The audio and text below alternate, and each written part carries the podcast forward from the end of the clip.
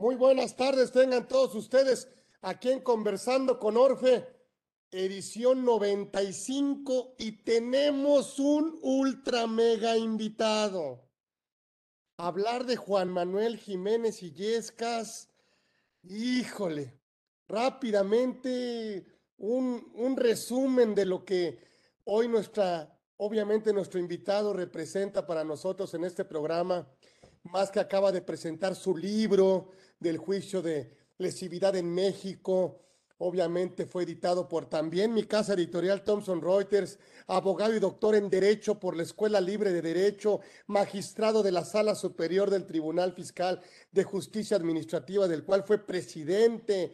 Se ha desempeñado como administrador general de recaudación y procurador fiscal federal de legislación y consulta en la Secretaría de Hacienda titular de la Unidad de Fiscalización y Cobranza del Instituto Mexicano del Seguro Social, profesor titular de la Cátedra de Derecho Fiscal en la Escuela Libre de Derecho. Híjole, podía yo, la verdad, pasarme hablando un tiempo de, de don Juan Manuel, pero la verdad es que no quiero no perder el tiempo, sino al contrario, aprovechar lo que está aquí con nosotros y que él muy generosamente ha aceptado hablarnos de este tema tan interesante y que por supuesto, bueno, trae muchas propuestas y, lo pone y, su excelentísima pluma hace que lo ponga en un libro de Thomson Reuters, al cual amablemente me invitaron y que bueno, pues fue una excelentísima presentación, extraordinaria, única, ahí en el Senado de la República y que bueno, nos permitimos, la verdad, buscarlo para pedirle que esté con nosotros en este conversando con Orfe, edición 95. Así que, bueno, pues la verdad es que no más presentaciones, tiene todas las presentaciones, tiene todas las cartas, tiene toda la experiencia, pero sobre todo tiene esa humildad, como siempre, y esa amistad que ha tenido eh, conmigo. Yo le agradezco mucho que siempre hemos tenido una amistad. Eh, y que haya aceptado nuestra invitación. Entonces, Juan Manuel Jiménez Illescas está con nosotros aquí en Conversando con Orfe, mi querido amigo, mi querido don Juan Manuel, ¿sí? Jiménez Illescas, así porque, pues así es, así es, toda una trayectoria que está con nosotros. Así que hoy tenemos un gran programa. Bienvenido, querido amigo. Querido amigo, muy buenas tardes. Eh, eh, me da mucho gusto eh, poderte saludar, aunque sea en forma virtual, a ti y a todas las personas que nos están haciendo el favor y el honor de, acompañarnos. realmente es un verdadero honor poder participar en, esta, en este conversatorio número 95. Y en primer lugar, si, si me lo permites, querido amigo, quisiera reconocer estos 50 años de la fundación de don, Carlos Orozco Felgueres, el Instituto Orfe, esta gran comunidad que prepara y desarrolla a, los fiscalistas que realmente están deseosos de aprender y estudiar. Entonces, felicitar al Instituto Orfe por estos 50 años de vida que ha venido no solamente desarrollando fiscalistas, sino lo que él ha hecho con, con ética, con profesionalismo y con un gran sentido y calidad humana. Por todas esas razones, es para mí también un honor poder estar con todos ustedes el día de hoy. Muchas gracias, este querido amigo. Respecto de, respecto de la obra, amigo, pues, ¿qué les puedo decir? El juicio de lesividad en México surge desde una inquietud que he tenido no solamente como abogado postulante, sino también como servidor público que ha trabajado en diversas ínsulas o en diversas esferas del sector público, siempre en, áreas tributarias, y ahora que he tenido la fortuna de actuar como juzgador, pues me he dado cuenta que el principio de seguridad jurídica que debe de existir en nuestro, en un Estado demócrata, en un Estado que se diga de derecho, tiene que, ser, tiene que imperar la seguridad jurídica. Y la seguridad jurídica, como lo decía Recasén Siches, no es sino que eh, no puede haber derecho ni bueno ni malo si no tenemos seguridad jurídica. Debemos tener la certeza de lo que dicen las normas jurídicas. Y este concepto ha ido evolucionando en el mundo, en la doctrina, e incluso ya Eusebio González dice que la seguridad jurídica eh, se debe referir a la precisa expectativa de lo que debe decir la ley. Y esto redunda francamente en un derecho humano que debemos de tener todos los gobernados frente a la autoridad administrativa, que es el saber hacia dónde vamos. ¿Qué es lo que dicen las normas hoy y cuánto tiempo lo van a decir las normas, especialmente esto en materia tributaria? Debe haber esa certeza jurídica, una expectativa cierta de hacia dónde vamos. Y de eso es lo que trata la obra, el juicio de lesividad. Si me lo permites, querido amigo, y si me lo permite nuestra querida comunidad Orfe, eh, lo voy a decir de esta forma. El, estado, el gobierno tiene que desenvolver o desarrollar su actividad administrativa a través de la emisión de actos y resoluciones. Estos pueden ser generales o particulares. Cuando son particulares estos actos o estas resoluciones administrativas, bueno, deben emitirse con estricto apego a derecho, la autoridad no puede actuar fuera de lo que la ley le permite. Es un principio toral, al igual que el de la seguridad jurídica, es un principio toral de nuestro derecho el que la autoridad tiene que actuar con estricto apego a la legalidad. Si me permiten la expresión, este, Carlos, deben actuar la autoridad administrativa, todo servidor público debe actuar con sumisión a lo que dice la ley. La ley está al servicio de los gobernados y la administra la autoridad. Por lo tanto, estos dos principios jurídicos de que he hecho referencia, el de seguridad jurídica y el de legalidad, son importantes que existan y que se protejan en un sistema jurídico que se dice de Estado de Derecho. Y eso es a lo que se refiere la obra. Cuando una autoridad administrativa emite estos actos o resoluciones administrativas de carácter individual, lo debe de hacer con estricto apego a la ley, cuidando la seguridad jurídica del gobernando, con la existencia de normas previas. Todos sus actos deben de estar debidamente fundados y motivados para seguir salvaguardando las garantías o los derechos humanos que tenemos los gobernados. Pero, ¿qué sucede si estos actos o resoluciones administrativos que emite la autoridad son contrarios a la ley? Violan el principio de legalidad administrativa. Si los particulares consideramos que los actos que emitió la autoridad son contrarios a la ley, proceden medios de defensa, los extraordinarios o constitucionales y también los contenciosos administrativos. Ante el Tribunal Federal de Justicia Administrativa se promueve un juicio de nulidad.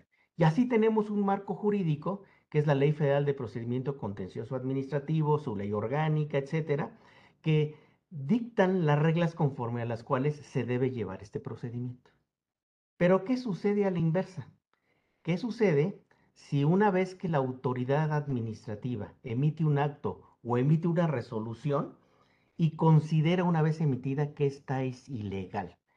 Que la propia autoridad administrativa que emitió un acto se da cuenta que el acto es ilegal lo que la ley dice, y ha venido diciendo en nuestro derecho desde el año de 1936, es que debe promover un juicio ante el Tribunal Contencioso Administrativo, antes el Tribunal Fiscal de la Federación y ahora el Tribunal Federal de Justicia Administrativa. Es decir, la que demanda ahora es la autoridad y no el particular. Qué curioso es esto. Y eso tiene su razón de ser porque la autoridad conforme a la seguridad jurídica, no puede revocar unilateralmente sus actos, sino los que los tiene que revocar, sino que para que se dejen sin efectos, en su caso, debe ser a través de una sentencia. Ahora bien, conforme a qué reglas. Y aquí es el tema del juicio de lesividad en México. No hay reglas. No hay reglas claras y precisas. Nuestro ordenamiento jurídico en materia tributaria, por ejemplo, nada más establece en el primer párrafo del artículo 36 la posibilidad de que, cuando esto sea así, las autoridades administrativas promuevan un juicio de nulidad ante el Tribunal Federal de Justicia Administrativa y nada más dice eso. La Ley Federal de Procedimiento Administrativo dice lo propio, tratándose de actos administrativos ajenos a los fiscales. Y no tiene mayor regulación, porque si analizamos la Ley Federal de Procedimiento Contencioso Administrativo, que es la ley adjetiva conforme a la cual se llevan a cabo los juicios, los juicios ante este tribunal, bueno, no trae reglas específicas. Se parte de una premisa falsa en la que aplican las mismas reglas que cuando el particular demanda. Y esto no es así, porque necesariamente la naturaleza jurídica de los gobernados es una y la de la autoridad es otra, porque actúa con imperium de autoridad. Entonces, ¿qué, qué es lo que podemos hacer para que el juicio sea equitativo, sea proporcional? Tener reglas claras. Y desafortunadamente no las hay. Tenemos muchas lagunas, muchas, muchas contradicciones en la propia ley cuando queremos hablar del juicio de lesividad. Por poner, por poner algunos ejemplos, eh, cuando quiere demandar el la autoridad al particular, dice nuestra ley adjetiva que para que se pueda demandar a este tribunal hay que tener interés jurídico.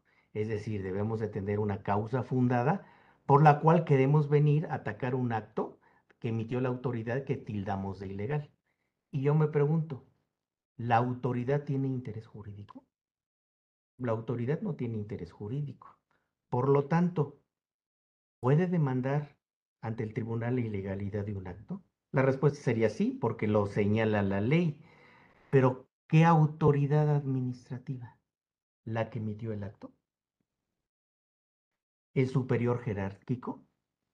Incluso otra dependencia, por ejemplo, en prácticas comerciales en que la Secretaría de Economía dicta normas o exenta en ciertos aranceles, puede demandar la nulidad de un acto.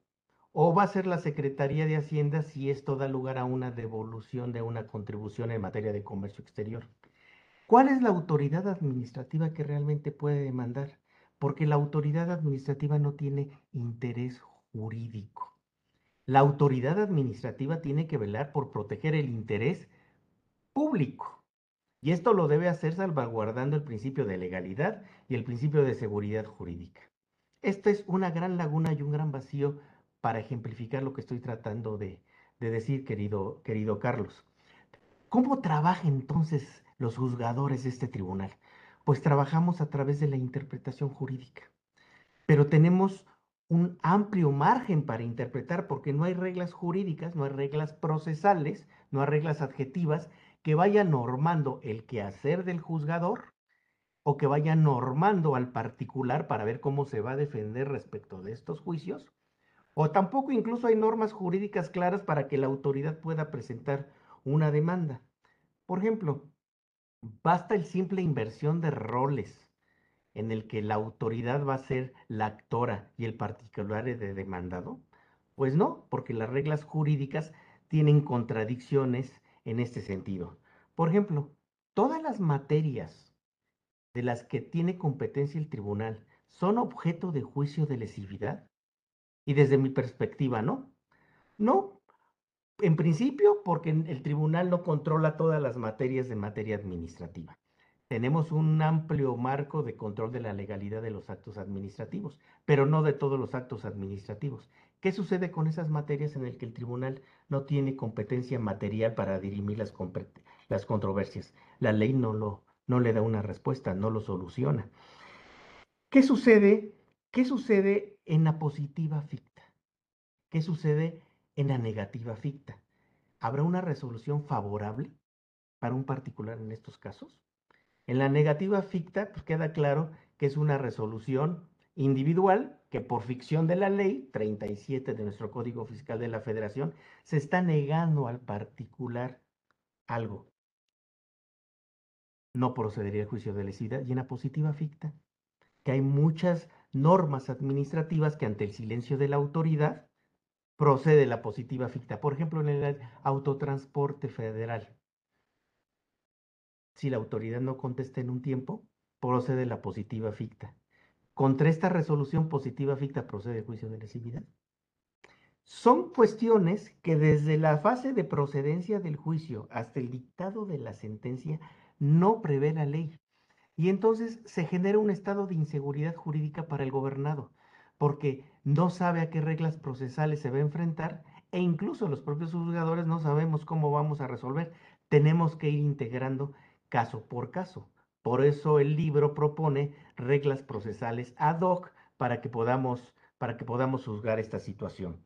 Por ejemplo, basta con que una resolución tenga el carácter de ilegal para que proceda el juicio de lesividad. Mi premisa es que no. Que no. Porque lo que debe hacer la autoridad es proteger el interés público, el bien común. Y si una resolución es ilegal, pero ya entró al patrimonio del gobernado, le generó derechos y le generó obligaciones, y a su vez, eh, y a su vez él a su vez está generando derechos y obligaciones respecto a terceros, por ejemplo, en la construcción de un edificio que, se, que tiene varios, varios inmuebles, varios departamentos, 60 departamentos, que la autoridad diga, te di el edificio, el permiso en forma ilegal, no le debiste haber construido. Bueno, eso ya entró a mi patrimonio, ese permiso administrativo. Y a su vez yo ya lo enajené 60, a 60 personas porque construí inmuebles sobre ellos. ¿Cuáles son los derechos y obligaciones que van a tener estas personas? ¿Bastará que haya un interés público, una lesión al interés público lesionado? Yo diría que sí. Si hay una lesión al interés público, sí, pero no, no, bastaría el que el acto sea ilegal, sino que desde mi óptica la autoridad tendría que acreditar fehacientemente que se ha lesionado el interés público. Porque si no se ha lesionado el interés público, no obstante que el acto se hubiera otorgado en contravención a una norma jurídica, desde mi punto de vista, en respeto al principio de seguridad jurídica, no se podría revocar. En el ejemplo de los edificios, bueno, si no causó una lesión, una lesión al Estado de forma trascendente, de forma importante, bueno, se otorgó en contravención a una norma jurídica el permiso para construir el edificio, pero que el edificio subsista y que no se demuela. Caso distinto sería si se lesiona el interés público. Es una zona de tráfico aéreo que causa peligro para el tráfico aéreo e incluso para los habitantes de este inmueble o de, estos, de este edificio. Bueno, entonces ahí sí que se revoque el permiso y que se demuele el inmueble. Entonces, estas son las lagunas que tiene la ley y la que desde mi óptica no basta que se vulnere el principio de legalidad, sino que se debe de acreditar por parte de la actora, de la demandada, en este caso la autoridad, que se lesiona el interés, el interés público. Por ejemplo, ¿cuál es el paso para presentar la demanda? Los particulares tenemos 30 días para presentar una demanda ante la autoridad. ¿Por qué la autoridad tiene cinco años? Porque, son, porque en ese plazo caduco prescribe, caducan las facultades de la autoridad o prescribe el crédito fiscal. Pero ¿por qué cinco años en todos los casos? Si tenemos, por ejemplo, materias, por ejemplo, en materia de devolución de impuestos, en materia tributaria, si el plazo de caducidad es de 40 días, ¿por qué en este caso no debería operar el plazo de 40 días, sino el de 5 años? ¿Por qué en materia de decomiso de bienes eh, de, comercio exterior, el plazo de caducidad es de dos años. Y fíjense, me estoy refiriendo a materia tributaria. ¿Por qué el plazo de cinco años y no en este caso el de dos años? ¿Por qué, por ejemplo, saliéndome de la materia tributaria, en materia de responsabilidad patrimonial del Estado, que la caducidad es de uno o de dos años? ¿Por qué esperar cinco años para que la autoridad demande una resolución de este tipo? Cuando ahí la caducidad es de uno o de dos años. El plazo es excesivo se sale por mucho de lo que sería el principio protector de la seguridad jurídica de los particulares.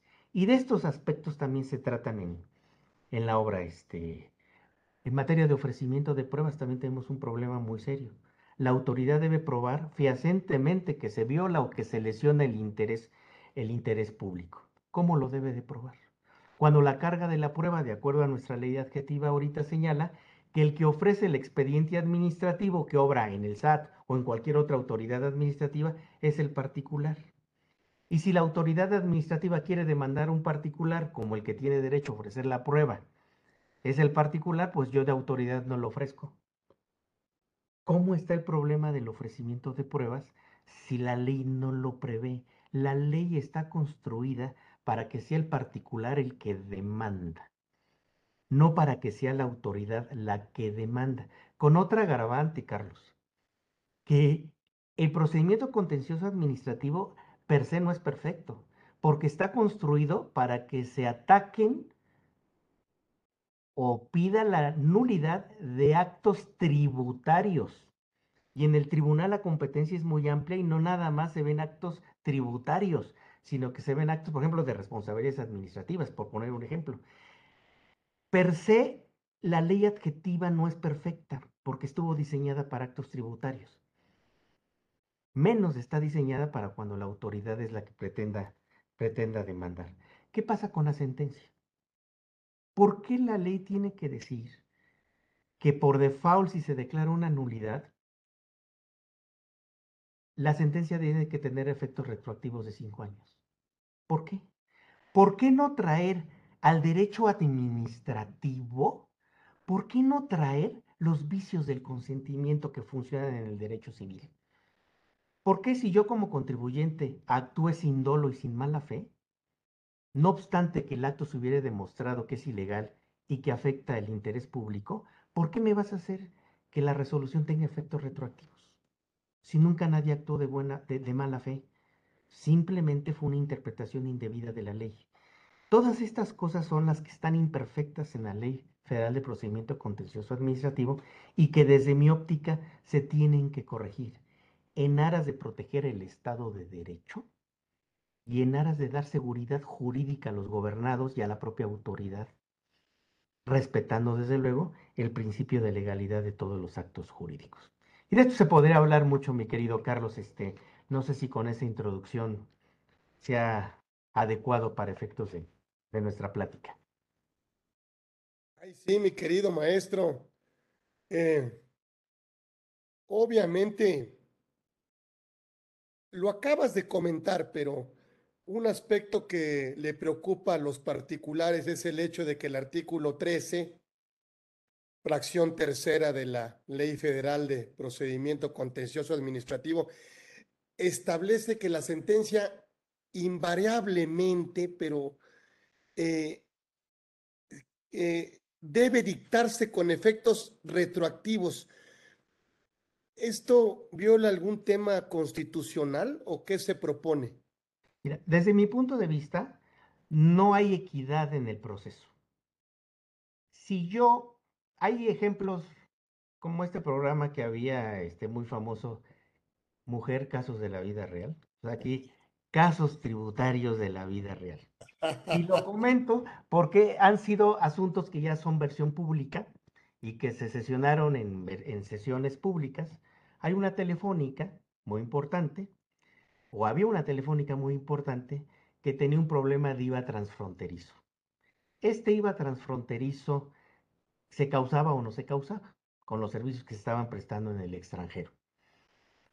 En base a una interpretación estrictamente literal y en base nada más al cumplimiento del principio de legalidad, el Tribunal Contencioso resuelve que es ilegal que no se hubiese causado el IVA al 16% y por lo tanto esta empresa tenía que pagar el IVA del 16% retroactivamente, que está imposible determinar pues, todas las transacciones que realizó durante cinco años. Bueno, cuánto del IVA que causó y cuánto es el IVA que retuvo y cómo estuvieron los acreditamientos. Era una operación pues contable tributaria muy complicada. Finalmente, después de varias instancias que llegaron hasta el Poder Judicial de la Federación, en la Suprema Corte de Justicia de la Nación, se dijo, para ciertos casos, para ciertos casos, no se puede dictar una retroactividad de la ley, nada más por default porque así lo dice la ley. De cómo debe interpretarse ese artículo 13, fracción tercera, a la que tú haces referencia de la ley adjetiva del tribunal. Debe interpretarse, y fíjate cómo se trajo los vicios del consentimiento de la materia civil. Se dijo, si la telefónica actuó de buena fe, porque se le dio una interpretación a la ley de buena fe, porque al fin y al cabo la ley hay que interpretarla y a nadie le puede tener la razón de una u otra. Si después de una interpretación seria, con mucho escrutinio judicial, se da uno cuenta de que sí fue una interpretación equivocada, pero que nunca hubo mala fe, que nunca hubo una intención de defraudar, ¿por qué darle efectos retroactivos? ¿Sabes qué? Se declara una nulidad, pero a partir de que se dicta la sentencia, de aquí para adelante, no para atrás. Entonces, esto es parte de lo que yo propongo, porque al fin y al cabo este es para un caso jurídico individual y único. ¿Y qué va a suceder con los siguientes casos? En esa época no teníamos el sistema ahorita que existe en, conforme a la nueva ley de amparo de, del precedente, que si la Suprema Corte de Justicia de la Nación ya dictó un precedente, se hace una jurisprudencia y ya nos obliga a todos. Eso no existía en esa época, pero actualmente no tenemos definido eso. De acuerdo al texto de la ley, cualquier resolución que se emita tendrá que ser con efectos retroactivos. Y esto debe terminar porque ya lo ha determinado así, ya lo ha dictado así la Suprema Corte de Justicia de la Nación y el Tribunal Contencioso Administrativo, del que formo parte hasta el día de hoy, pues así lo está, lo, está, lo, debería de sentenciar, porque nosotros tenemos algo que se llama el control difuso o el control de la constitucionalidad. Y en base a este precedente, desde mi óptica, lo que deberíamos de hacer es, sin aplicar en estos casos, este, esta fracción tercera del artículo 13, este, porque sí vulneraría derechos humanos, estaría vulnerando lo que sería la seguridad jurídica de los, de los contribuyentes, este, querido, querido Carlos. Hijo, qué chamberío. Pues qué valiente, porque no, yo no había tenido pues, una presencia tan, tan profunda de, de, de, presentar una propuesta, o sea, porque entiendo que la legislación de las entidades federativas pues también requiere ser mejorada por lo que hace a, este, a este juicio, ¿no? De lesividad, eh, eh, eh, porque cómo funciona, por ejemplo, en estos, en nuestros 32 estados, mi querido maestro. Fíjate que esa es una pregunta muy interesante y, y, que también lo abordo en el libro. resultó muy interesante porque me, me puse a analizar las el marco jurídico de las 32 entidades federativas. Y empecé a ver una cosa muy, muy interesante. Si me permites, quiero hacer, retrotraerme un poco en el tiempo, fíjate. Hasta antes del año del 2015, no obstante que la Constitución Federal señalaba que todas las entidades federativas tenían que tener un tribunal contencioso administrativo, si la memoria no me falla, seis entidades federativas no lo tenían. Entonces allá había un hueco, una laguna legal importante en contravención a la seguridad jurídica de los gobernados.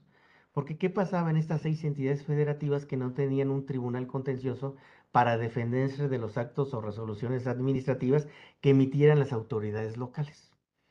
Problema de seguridad jurídico importante. Finalmente, con la reforma que hubo en el año del 2015 a nuestra Constitución Federal, en la que se instruyó que todas y cada una de las entidades federativas tuvieran un tribunal contencioso administrativo, se resolvió el problema. Y eso fue una gran ganancia para el Estado eh, de Derecho de nuestro país, en el que ya todas las entidades federativas tenemos un tribunal contencioso administrativo. El tema es que lo han estado copiando, si me permites la expresión, como a imagen y semejanza del Tribunal Federal del Contencioso Administrativo, cosa que tiene lógica. tenemos que emularlo de algún lado. Y entonces yo te podría contestar, si el Tribunal Federal tiene estos problemas tan serios, estos se han trasladado a las legislaturas locales cuando hacen sus leyes y por lo tanto, estos problemas los tenemos también en las entidades federativas, lo cual hace un juego perverso, porque entonces no tenemos una instancia de control de legalidad cuando la autoridad pretende demandar a un particular, no solamente a nivel federal, sino también a nivel local.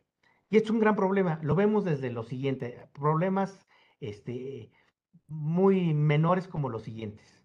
En unos casos se les considera a los tribunales contenciosos como autónomos. En otros casos se les considera como pertenecientes al Poder Judicial del Estado. Y en otros casos se les considera como, como contenciosos administrativos que están dependiendo del Ejecutivo. O sea, hay una mezcla de, de cómo deben trabajar y esto no es menor. Por poner un ejemplo, en aquellas entidades federativas en el que el contencioso administrativo pertenece al Poder Judicial, pierde una instancia a los contribuyentes de defensa. Porque si fuera un contencioso administrativo o un autónomo, presentarían su demanda a estas instancias jurisdiccionales y si no les es favorable la resolución, puede ir al Poder Judicial, en el caso de los estados por actos o resoluciones estatales, al Poder Judicial Estatal. Pero si el contencioso depende del estatal, se pierde esta instancia y hay que irse directamente a la instancia extraordinaria. Entonces, ese tema que yo digo como menor, pues sí tiene una trascendencia jurídica muy importante. Yo creo que deberían de salir de poder judicial y ser o contenciosos administrativos autónomos o como en otras entidades federativas que le dieron un rango muy elevado y lo están considerando como organismos constitucionales autónomos. Pero en estos casos, ¿quién puede hacer el control difuso de la constitucionalidad? ¿Lo puede hacer el organismo autónomo constitucional? ¿Y lo puede hacer el contencioso administrativo autónomo? Yo diría que sí, aunque unas personas consideran que si tiene la naturaleza de autónomo constitucional, pues no podría. Digo, son discusiones que existen y que juegan en contra de la seguridad jurídica del gobernador. Entonces, esto es por, la, por, por cómo están organizados estos contenciosos administrativos. Respecto de sus normas, por ejemplo, hay unas normas muy inacabadas. El estado, el bello estado de Yucatán, en donde se come delicioso. Sin embargo, en materia jurisdiccional, con todo cariño y todo respeto lo digo, la ley contenciosa administrativa del estado de Yucatán es del todo inacabada, totalmente omisa en muchos aspectos.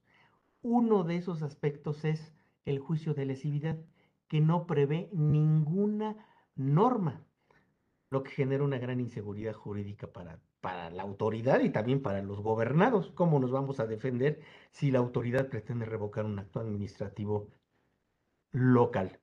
Por ejemplo, un impuesto local como podría ser el predial o un impuesto de hospedaje, ¿cómo nos vamos a defender si no hay reglas? Hay otras entidades federativas que establecen una locura. Por ejemplo, esto que hablábamos de los efectos retroactivos cinco años por default, si me permiten la expresión, hay unas entidades federativas que señalan que si la sentencia es de tracto sucesivo o si el, acto de autoridad es de tracto sucesivo, está produciendo efectos permanentemente y se declara de ella su nulidad, los efectos son ilimitados. Y la presentación de la demanda se puede hacer en cualquier momento, ni siquiera en cinco años, como lo dice la norma federal, sino en cualquier momento. Y en estas entidades federativas la seguridad jurídica es terrible porque si me dieron una autorización, por ejemplo, para un régimen fiscal en materia de impuesto predial hace 10 años, bueno, conforme a la norma federal, siquiera, siquiera son 5 años, ¿no? Con todo el problema que ya comentamos. Pero aquí es ilimitado. Así lo dicen algunas legislaciones. Otras legislaciones dicen que se puede presentar el juicio de lesividad en tres, en dos, en un año. O sea, no hay uniformidad. Y no es que tenga que estar uniforme, pero sin embargo no hay seguridad jurídica en cuanto a las normas, porque tenemos serias diferencias en cuanto a los plazos. Y desde luego, en cuanto a los plazos para presentación de la demanda. Y desde luego también hay serias diferencias en cuanto a los ofrecimientos de pruebas, desahogo de pruebas, en fin, todo lo que ya habíamos venido platicando. En síntesis, yo estimo que la propuesta que yo hago también arroparía a todas y cada una de las entidades federativas y jugaría en beneficio de la seguridad jurídica y del control del principio de legalidad, pues para todos los que intervienen en esta relación contenciosa. Gobernados, autoridad que pretende demandar por considerar ilegal un acto y los, y los juzgadores que tendríamos reglas más claras sobre cómo, cómo, cómo definirnos en estos, en estos aspectos. Sí quiero hacer aquí un paréntesis que algunas entidades federativas, Carlos, prevén el juicio en línea que es una modalidad de nuestro sistema jurídico que inició en el Tribunal Federal de Justicia Administrativa el juicio en línea y en el que se establece que este juicio debe promoverse forzosamente en línea, como lo dice la norma federal. Lo propio dicen, si la memoria no me falla, Aguascalientes, la Ciudad de México, Guanajuato, Michoacán, Tamaulipas y creo que Sinaloa, señalan que debe promoverse este juicio en línea. Y en las demás entidades federativas, no. Y tal vez no porque no tienen, el, no tienen la figura de lo que sería el juicio, el juicio en línea, que ya es otro tema, es otro tema ligando el juicio de lesividad con el juicio, con el juicio en línea, Carlos. Esto te podría decir de, de esto de nuestras entidades, de nuestras bellas entidades federativas. Ay, pues es un tema que de veras, nomás tú, ¿eh? Este, oye, Juan Manuel, a ver, el, concepto, el concepto que te refieres como declaratoria de lesividad, busca equilibrar e, el plazo que tiene el particular frente al que tiene el gobierno. Entonces, cuando este último decida demandar, ¿qué pasa ahí? Eh, eh, me gustaría que ahondaras esto un poco más. Sí, claro que sí. Fíjate que, Carlos, que esta es una cosa realmente importante. Es un tema, yo creo que de los más importantes, además de los efectos de la sentencia que ya platicamos. Este es un tema verdaderamente medular. Si me permites, quiero hacer una pequeña, un pequeño antecedente. La Corte ha señalado en jurisprudencia que no es inconstitucional el plazo de cinco años que tiene la autoridad para demandar un particular. Porque no se trata de, del equilibrio procesal de entre los 30 días que tiene el particular para demandar y los cinco años que tiene la autoridad. No se trata de un, de un equilibrio procesal a través de días, ni de plazos, sino el equilibrio es en función del trabajo, del gran trabajo que tiene la autoridad para supervisar si los actos que emite son legales o no son legales, o si las actuaciones que hacemos los particulares son legales o no son legales. Y es a lo que se refiere la caducidad, que es de cinco años en materia tributaria. Y en términos generales para todo el derecho administrativo, de cinco años. Y entonces dicen, no es inconstitucional por estas circunstancias, porque la autoridad tiene mucho trabajo y su facultad de caducidad es de cinco años. Sin embargo, ahí yo lo que propongo es que dentro del plazo de caducidad que corresponda, hablando en materia tributaria de cinco años como regla general, dentro de ese plazo, la autoridad manifieste al particular, al gobernado, a través de esta declaratoria de lesividad a la que tú has hecho referencia, le manifieste en un escrito fundado y motivado. Oye, Juan Manuel, tengo dudas sobre la legalidad de este régimen fiscal que te di por estas circunstancias, fundado y motivado, exhibiendo las probanzas del caso. Pero esto lo debe hacer dentro del plazo de caducidad respectivo, dentro de los cinco años. Si lo hace fuera de los cinco años, ya no podrá presentar la demanda. Y, es, y una vez que hace esto, que presente esta declaratoria de lesividad dentro del plazo de caducidad, va a tener 30 días para demandar al particular. Porque en esta declaratoria de lesividad, que es una instancia procesal que estoy proponiendo, al particular, al conocer esta manifestación que yo denomino declaratoria de lesividad, el particular va a conocer cuál es el problema que tiene la autoridad. Y yo de exante, antes de que empiece a correr mi tema, mis 30 días, si decide demandarme, yo voy a poder ir preparando mi defensa y sabiendo qué pruebas voy a presentar, acercarme por la autoridad para decirme que está incurriendo un error. O en fin, llegar a, platicar el acto y decir, estás mal, autoridad, estás bien, lo estás viendo desde otra óptica, en fin, es un acercarse en forma administrativa para, si me quieres demandar, antes vamos a platicar, pero formalmente para evitar cualquier conducta indebida, a través de un documento que yo considero que es un requisito procesal. Tú no me puedes demandar la lesividad en juicio si no me has presentado tu declaratoria de lesividad si no me has dicho por escrito, fundada y motivada, diciéndome cuáles son las causales por las que me piensas demandar, acreditándomelo. ¿Por qué dices que el acto fue ilegal? Y con algo muy importante como un requisito de procedibilidad. Dinos o dime por qué se está lesionando el interés público, cuidando la buena fe de los gobernados.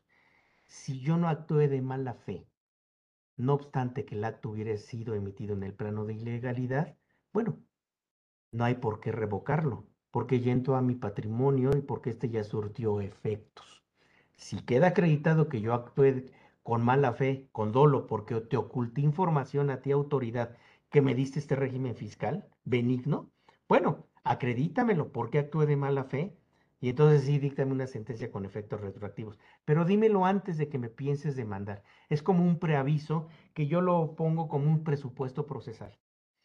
Si este declaratoria de lesividad tiene vicios per se, no va a dar lugar a una demanda individual, sino cuando tú me decidas demandar vía lesividad, yo voy a hacer valer también vicios contra tu declaratoria de lesividad. Con otra acotación, eh, querido, querido Carlos. Ah, pero ¿sabes qué? El plazo, como ya lo comenté antes, el plazo de caducidad es, en materia fiscal es de cinco años. Pero en la propia materia tributaria hay aspectos que no son de cinco años, como en comercio exterior que son dos, en materia de devoluciones que son 40 días, en responsabilidad eh, patrimonial que es de una o de dos años, y en fin, cada una de las materias tiene un plazo preciso de caducidad.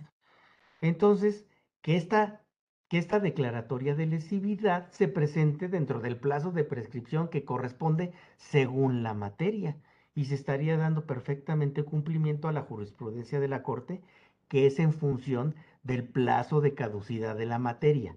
Y esto lo dictó en materia tributaria. Si estamos en otra materia, bueno, pues que sea el plazo de caducidad de la materia que corresponda. Y esto jugaría en una armonía perfecta entre el principio de seguridad jurídica y el principio y el principio de legalidad. Incluso, si me lo permites, Carlos, hay algunas algunos países que ya prevén supuestos como este, incluso si la memoria no me falla, en Alemania, si llegan a revocarse un acto administrativo en el que se acredita que no hubo dolo o mala fe por parte del gobernado, en este caso por parte de un contribuyente, la autoridad incluso indemniza al particular por estarle revocando un acto. Oye, si es necesario que te revoque el acto, porque en el, el ejemplo que puse del edificio, porque sabes que es tráfico aéreo y te lo di, nos equivocamos, pero sabes que te voy a indemnizar. Y hay hasta reglas de cómo indemnizar a los gobernados cuando se actuó de buena fe y cuando no se actuó de mala fe, porque el gobernado ya incurrió en erogaciones, ya incurrió en gastos y por lo tanto, bueno, debemos de salvaguardar la seguridad jurídica, que en última instancia esto redunda en una adecuada inversión y en una confianza a nuestra patria, a nuestro país que yo creo que es lo que debemos estar protegiendo y velando, pues todos los que nos gustan estas, estas materias, Carlos. Ay, pues qué rápido, ya se nos consumió tiempo, pero de entrada, bueno, como conclusión, mi querido Juan Manuel, em, entiendo que desde tu óptica del análisis que estás haciendo magistralmente de, de la Ley Federal de Procedimiento Contencioso Administrativo, bueno, existen supuestos en los que el juicio no procede. O sea, eh, ¿qué nos puedes decir? ¿Cuándo, ¿cuándo no va a proceder? Ah, qué, qué, bueno que me preguntas eso, Carlos, porque realmente es un tema que tiene que ver mucho con la seguridad jurídica. Y es un tema muy, muy delicado. El tribunal per se no ve ciertas materias, no ve los asuntos que tienen que ver con con transparencia, eso lo ve el Poder Judicial de la Federación, no ve los asuntos que tienen que ver con telecomunicaciones, eso lo ve el Poder Judicial de la Federación, no ve lo que son los asuntos de responsabilidad ambiental, por poner algunos. Esos asuntos, como está ahorita el marco legal, ¿puede proceder un juicio de lesividad? Mi respuesta es que no. Si a mí yo tuviera un asunto de esos, no le daría entrada. ¿Por qué? Porque no tiene el tribunal competencia material para atenderlos.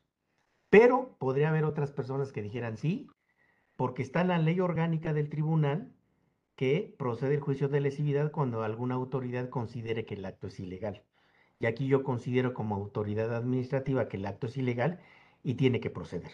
Entonces es un tema complicado porque si tengo razón yo, que yo creo que la tengo, entonces esos actos pues, quedan fuera de este medio de contención, ¿no? Pero, por ejemplo, un tema también muy, muy importante, en materia de responsabilidad administrativa de servidores públicos, que no se condenó, que un órgano interno de control dice, no voy a sancionar a fulano de tal porque no cometió una, conducta grave o no grave. No lo voy a sancionar. Y luego dice la autoridad, ah, aquí hubo un error en interpretación y el órgano interno de control sí lo debió de haber sancionado, sí incluyó en responsabilidad administrativa. Yo creo que esos asuntos tampoco proceden, porque se violaría el principio constitucional de que nadie puede ser condenado dos veces por la misma conducta. Y ya fue enjuiciado, aunque sea ante un órgano administrativo, y esos asuntos yo creo que no procederían tampoco. Un asunto que creo que es importante y que sí es de práctica importante en la materia contenciosa, ¿qué pasa con los contratos administrativos? ¿Un contrato administrativo podría ser materia de lesividad? Yo creo que no, porque para eso está la facultad que le da la ley de rescisión administrativa a la autoridad administrativa. Pero en cambio, los actos previos para adjudicar un contrato, como son las, las bases, la forma de adjudicación, todas las preguntas que hay antes de adjudicar, todo ese proceso previo para una licitación, bueno, eso yo creo que sí podría ser materia de lesividad. Si es que el particular actuó con dolo y mala fe. Ya ves que yo tengo mucha experiencia en esto y todos los que integramos esta persona moral tenemos mucha experiencia y después resulta que no. O yo tengo tantos años de antigüedad y después resulta que no. En esos casos yo creo que sí podría proceder pero por lo que hace al cumplimiento de las obligaciones emanadas de los contratos administrativos, yo creo que no, porque para eso procede pues, la, la, la rescisión, la rescisión administrativa. Y desde luego hay, otras materias que per se yo creo que esas no están a disputa. Por ejemplo, ya tenemos la atribución de poder dictaminar la legalidad sobre resoluciones administrativas de carácter general, una resolución miscelánea. Se presentan muchos juicios atacando puntos muy específicos de una resolución miscelánea tributaria. Bueno, respecto a eso yo creo que tampoco procede, porque son normas generales, impersonales y abstractas, y el juicio de lesividad procede contra normas favorables e individuales. Entonces, ese, es un tema importante también de mucha disputa y de mucha disputa jurídica, porque la ley no prevé nada. Pero yo creo que los asuntos que, que te estoy comentando, Carlos, se atentan contra la naturaleza jurídica del propio juicio, del propio juicio de lesividad. Entonces es lo que te podría, te podría comentar en este, que es un tema yo creo que muy importante. Podríamos decir que es una herramienta de la autoridad que ha quedado en el olvido u obsoleta. Yo creo que el olvido no. Porque ahí está, ahí está, ahí está en ley. Te puedo demandar un acto favorable individual que yo te otorgué. Te lo puedo demandar su nulidad. ¿Está bien? ¿Con qué reglas? Vamos a precisar reglas claras y precisas, porque como estamos en un estado de derecho, vamos a poner reglas claras y precisas, si me lo permites, sobre las reglas del juego, sobre cuándo procede la, de que me demandes la, la nulidad. Yo digo que cuando se acredite que se lesionó el interés público, ¿sí? Yo digo que debemos traer los elementos del consentimiento, los vicios del consentimiento al derecho, al derecho público, para poder defendernos adecuadamente en respeto al principio de seguridad jurídica. Hay mucho que trabajar, Carlos, sobre esto. Mira, les, voy a poner un ejemplo, si me lo permiten, aunque se sale un poco de, del foco. La Ley Federal de Procedimiento Administrativo del año del 94, que fue un gran avance en nuestro derecho administrativo, unificó cientos de leyes. Yo todavía no he sabido cuántas leyes administrativas fueron unificadas en esta Ley Federal de Procedimiento Administrativo. Y ahí nos estableció por primera vez en nuestro derecho, fíjense, en el 94, hace poco, nos estableció cuáles son los elementos del acto administrativo. Y nos dijo que si no se cumplen con ciertos elementos del acto administrativo, el acto administrativo puede ser objeto de una nulidad relativa, objeto de una nulidad absoluta o objeto de una inexistencia. Y eso yo creo que es un avance en nuestro derecho. Años después, en el 2006, fíjense, del 94 al 2006, emana la actual Ley Federal de Procedimiento Contencioso Administrativo. ¿Ya han oído ustedes que el tribunal dicte una sentencia declarando la inexistencia de un acto? No. Fíjese cómo no se hablan las dos leyes. La Ley Federal de Procedimiento Administrativo habla de inexistencia y el Tribunal Contencioso Administrativo, que es en el que se refleja la justicia administrativa, no declara inexistencias. No declaramos inexistencias. No hay, no se hablan las leyes administrativas. Debemos de hacer una seria reforma en esto. Lo que declaramos es una nulidad lisa y llana, es una forma de decir, bueno, es inexistente. Una nulidad relativa, bueno, es una nulidad para efectos de que la autoridad reponga. Hay mucho que trabajar, Carlos. Por eso yo creo que no está en el olvido. Más bien hay que perfeccionar las normas jurídicas. Yo creo, Carlos, que ahorita en tu prestigiado instituto, tal vez lo que deberíamos de hacer, y yo estaría encantado de participar si tú estás de acuerdo, debemos de hacer talleres de cómo opera el principio, eh, los, eh, los principios en un juicio de lesividad. Porque es un juicio importante, es un juicio poco explorado, es un juicio poco conocido. Tan es así que el Senado de la República, cuando se enteró de esta obra, señaló que ante un tema tan inexplorado, poco abordado tanto en doctrina nacional como extranjera, pues da, puede dar cabida a que esto que estamos platicando forme parte de un texto legal formal y materialmente hablando, si es que esto aterriza en una reforma legal. Yo creo que habría que hacer talleres para que sepamos en qué consiste el principio, los principios que deben jugar en un juicio de lesividad versus el juicio contencioso administrativo. Pero bueno, es una, es una propuesta porque es un tema que me apasiona y ahí, ahí lo dejo a tu apreciable consideración, este, mi querido amigo. No, pues es una instrucción, me encanta, me encanta, no es una propuesta, es una instrucción inmediata. Me gusta, nos han platicado aquí. Miren, aquí está el, libro, aquí se ve, el, el, el, ya tiene aquí el, libro, este, Juan Manuel, déjenme cambiar aquí el, fondo para que lo vean. Miren, este es el, libro de, del maestro. ¿Sí? ¿Ya lo vieron? Aquí está el libro del maestro. Para que lo compren. Está ahí en Thomson Reuters, que es mi casa editorial. Es un, de veras, es un extraordinario estudio. Vale la pena que lo tengan. Yo aquí ya tengo el mío, no lo regalo. Entonces, este, pues ahí lo pueden comprar en Thomson Reuters, en línea, obviamente, ahí lo venden. Vale la pena la adquisición de esta obra. Y yo, como siempre, agradecerle que personalidades del ámbito pues, fiscal de nuestro país, tributario, estén con nosotros aquí en Conversando con Orfe. Tenemos un reconocimiento ahí, ¿verdad, Hugo? Vamos a darle, pues ya de tantos que tiene, a lo mejor ahí lo va, pero bueno, pues ahí que lo metas a la carpeta de los reconocimientos de junio. Pero este será el más apreciado, querido amigo, por lo que representa. Ahí en la carpeta, los de junio, los de mayo, los de... Entonces, y entonces ahí se lo vamos, por supuesto, a enviar, pero sobre todo estar muy cerca de nuestro maestro Juan Manuel y por supuesto, bueno, pues atenderle todas sus recomendaciones y agradecerle que haya estado aquí con nosotros. Entonces, bueno, pues el maestro Juan Manuel Jiménez y Yescas estuvo aquí con nosotros en Conversando con Orfe y va a ser un programa inolvidable.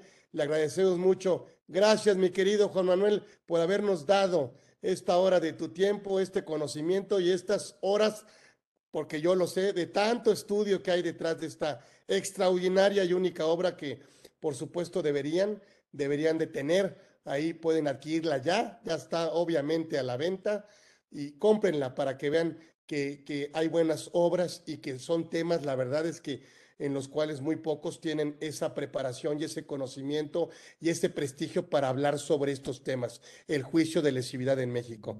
Gracias, mi querido maestro. Un abrazo desde acá. Gracias a ti, amigo, y de nuevo mi reconocimiento y a este gran instituto que es el Instituto Orfe en su 50, en su 50 aniversario, formándonos, porque yo también he sido parte de, de las personas que ha formado y que sigue formando este prestigiado instituto. Mi reconocimiento para todos ustedes. Que Dios te vamos a molestar siempre, te vamos a buscar siempre. Gracias, un abrazo, gracias a todos los que, bueno, pues a todos, a esta convocatoria grandísima. un, un, agradecimiento nuevamente. Aquí estuvo el maestro Jiménez Illescas. Gracias. Nos vemos próximo miércoles. 13 horas, como siempre, en otra edición más de Conversando con Orfe, con otro. Bueno, pues hoy tuvimos un grande, un grande en el ámbito tributario de nuestro país. Gracias, hasta luego.